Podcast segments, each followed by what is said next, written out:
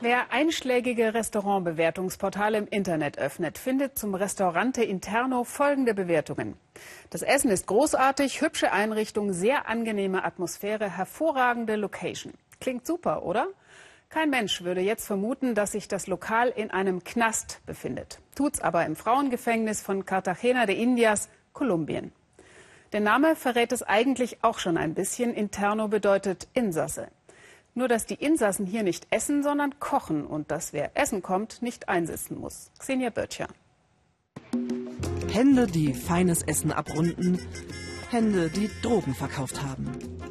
Die fröhliche Bedienung hat einen Mann getötet. Ein Restaurant im Gefängnis mit Rezepten, die nach Freiheit schmecken. Für die einen ein Erlebnis, für die anderen eine zweite Chance. Cartagena, Perle der Karibik. Einst kamen Piraten und Sklaven hierher, heute kommen Touristen. Hier mittendrin liegt das Frauengefängnis San Diego. Hier treffen wir Nilda. Sie sitzt ein wegen Drogenhandels. Das Leben im Gefängnis ist schwierig. Man kann nicht machen, was man will. Man sieht seine Familie nicht. Man muss mit Fremden leben. Manche sind gut, andere sind böse. Immer Gedränge ums Bad. 20 Frauen in einer Zelle. Kein Platz für ein eigenes Leben. Es ist schwül, heiß. Und jeder Tag ist wie der andere. Nilda aber hat eine Aufgabe. In wenigen Stunden erwartet sie 60, 70 Gäste. Dann müssen die Frauen im Bad einfach mal Platz machen.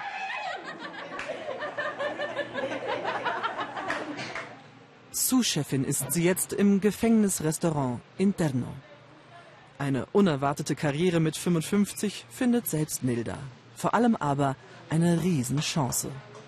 Ich fühle mich gebraucht. Ich habe mit Menschen zu tun und meine Strafe verkürzt sich. Für jeden Tag, den Nilda arbeitet, wird ein Tag der Haftstrafe gestrichen und sie lernt etwas fürs Leben. Also früher machte ich, was ich wollte. Niemand sagte mir, was ich tun soll. Jetzt habe ich aber Ziele im Leben. Das hatte ich vorher nicht. Sterneköche haben bei der Ausbildung geholfen, sogar der Präsident war da. So viel Wohltat für eine Straftäterin. Wie finden das die Menschen dort, wo Nildas Familie Drogen verkaufte? Ein Viertel gebaut über stinkenden Kanälen. Hohe Arbeitslosigkeit, hohe Kriminalität. Nein, Drogenhandel sei kein Kavaliersdelikt, sagen Nildas Nachbarn. Und ja, sie waren sauer. Doch das Gefängnisprojekt gefällt. Da hätten sie gerade am Morgen noch drüber gesprochen. Was die mit denen machen, ist perfekt. Man bringt sie dazu, bessere Menschen zu werden. Ich bin begeistert, dass es das Restaurant im Gefängnis gibt. Das Leben könne viele unverhoffte, verirrte Wege gehen. Jeder mache Fehler. Es wird Abend in Cartagena und die Hungrigen schwärmen aus. Wer im Gefängnis nicht reserviert hat, wird keinen Platz bekommen. In der Küche wird es ernst. Ein Ceviche für Tisch 6. Es ist kein Hochsicherheitsgefängnis und die Frauen, die hier arbeiten, haben sich in der Haft wohl verhalten.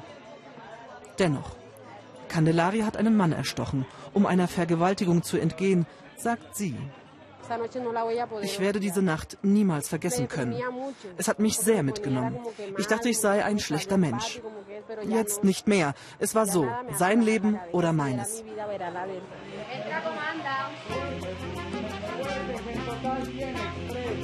Teamarbeit, Stressresistenz, Disziplin. Genau das ist es, was die Frauen lernen sollen. Genau das macht sie stark für die Welt da draußen.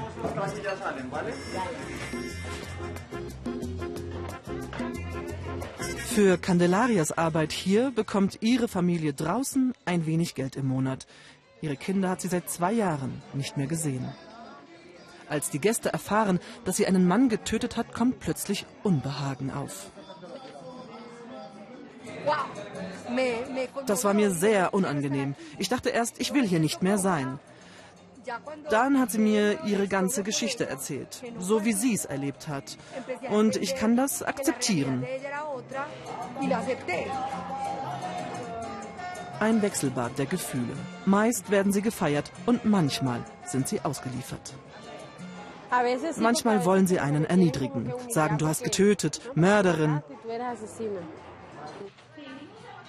23 Uhr, Feierabend. Die Luft ist raus. Vielleicht noch ein Monat, dann könnte Nilda frei sein. Freiheit, irgendwie noch unwirklich. Zurück in die triste Realität. Aber hier endet unsere Geschichte nicht, denn am nächsten Tag kommen die, für die Candelaria sich hier so ins Zeug legt. Ihre Mutter und ihre beiden Kinder. Candelarias kleines Monatsgehalt ist für sie so unglaublich wichtig. Aus dem Gefängnis heraus also unterstützt sie ihre Kinder. Allein für die Schule. Sie brauchen eine Uniform, sie brauchen Schuhe, die Bücher sind auch sehr teuer. Das 20-Euro-Busticket konnten sie sich zwei Jahre lang nicht leisten.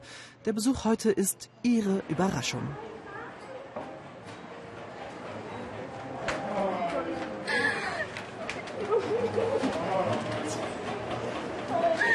Vielleicht noch in diesem Jahr könnte Candelaria freikommen und ganz für die Familie da sein.